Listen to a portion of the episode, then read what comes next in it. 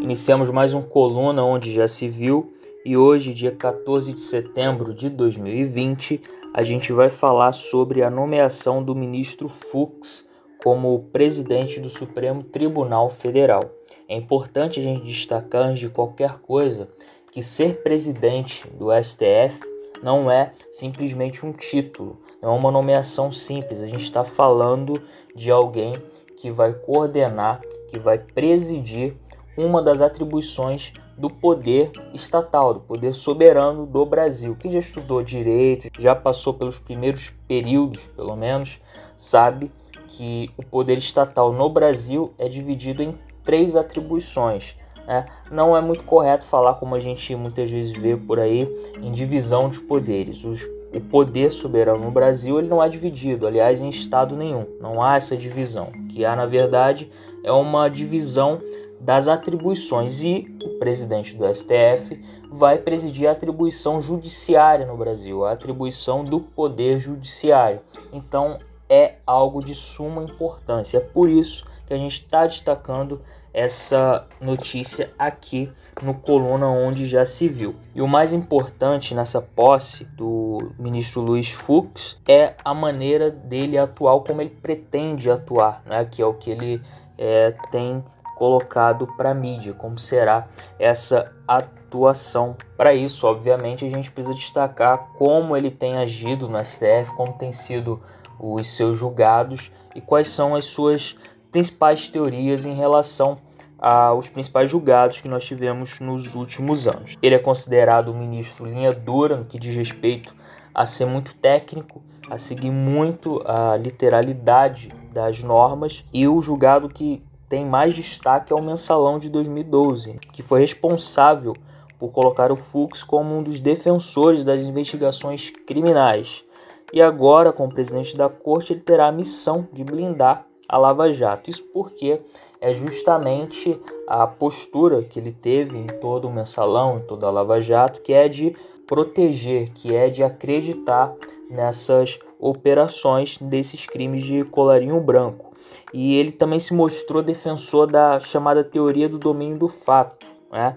que é a mesma teoria que o Joaquim Barbosa era defensor, lá na época do julgamento do mensalão, em que o Joaquim Barbosa era o presidente. E essa teoria é a seguinte: ela vai entender que os agentes públicos que são responsáveis por controlar a atividade delitiva, ou seja, por fiscalizar aqueles outros funcionários públicos que estão sob o seu comando, eles também respondem pelos crimes que estes funcionários cometem, justamente porque eles teriam o domínio dos fatos que acontecem ali sob a sua supervisão. Ele também votou a favor da prisão já em segunda instância, já depois de ser proferida uma sentença pelo juiz segundo grau. Outra teoria também que ele é a favor é de que a ordem nas alegações finais não pode levar à anulação de sentenças. Além disso, ele foi a favor de que os juízes pudessem determinar a condição coercitiva para o interrogatório de investigados. Em entrevista ao site G1, que é o portal de notícias da Globo, em 2011, o ministro comentou que, em relação ao referendo da liberação do porte de armas, ele entendeu que o povo votou errado e disse o seguinte: Eu acho que tinha que vir uma solução legislativa, sem plebiscito mesmo. Todo mundo sabe que o desarmamento é fundamental. Essas foram as palavras dele. E para a direção da corte, o Fux já sinalizou que a sua intenção é tirar o STF dos holofotes políticos. Por isso, não pretende participar de reuniões no Palácio do Planalto, encontrar-se com o presidente da República, ministros de estados ou políticos sem relação direta com as atividades do judiciário. Tá aí algo importantíssimo. A gente percebe que nos últimos anos o STF tem se mostrado um órgão extremamente político. Não que a sua essência não seja política. Né? Quando a gente estuda ali direito constitucional, a gente entende que a posição do STF não é um órgão meramente jurídico. Existe também a função de salvaguardar a Constituição e justamente em acontecimentos que não foram nem mesmo previstos é, por ela. Então, a ideia é você manter a ordem jurídica dentro de um mundo político que pode ser um caos. Então, a função do STF também é política, mas a gente não pode esquecer que ele é jurídico também. É jurídico político.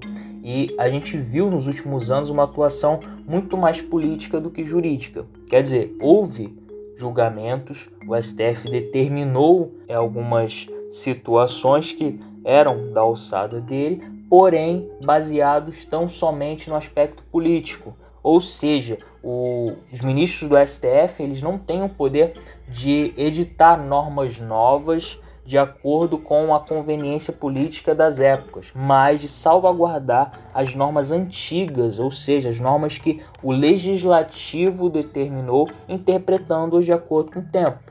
O que acontece é quando você esquece essa função jurídica de interpretação das normas, você acaba criando uma norma nova, totalmente desconexa com as outras normas que estão em voga e fazendo com que o STF realmente legisle. É óbvio que a interpretação de normas faça com que haja um comando quase que originário, mas aquela interpretação ela não pode ser autônoma, ela não pode chegar a um nível, não conseguir chegar à norma que está por trás daquilo que se foi interpretado.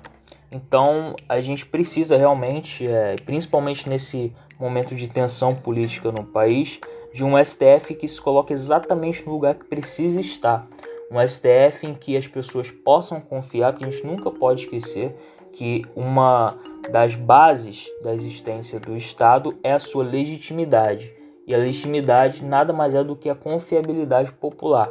No momento em que o STF cai em descrédito por uma atuação exageradamente política, esquecendo-se o seu aspecto jurídico, a gente tem um desequilíbrio. As pessoas passam a não acreditar no STF como um, um órgão que vai salvaguardar a Constituição, mas passa a ser um órgão que vai deliberar de maneira completamente autônoma e completamente ilegítima, fazendo com que as pessoas não mais consigo enxergá-lo como guardião. Então, essa é a nossa coluna de hoje. Espero que vocês tenham gostado. Continue ouvindo o Anjo já Civil. Você estudante de direito, não tem entendido muito bem direito civil, tá com dificuldade. Aqui é o lugar para vocês aprenderem. Então, compartilhem os podcasts com seus amigos, façam suas sugestões, suas críticas. O podcast está com uma página no Instagram que tem pouco tempo, mas está aí aos pouquinhos é, conseguindo se estabelecer e é o canal que vocês têm para poder justamente fazer essas críticas ao nosso trabalho. Então, muito obrigado pela audiência de todos vocês e até a próxima.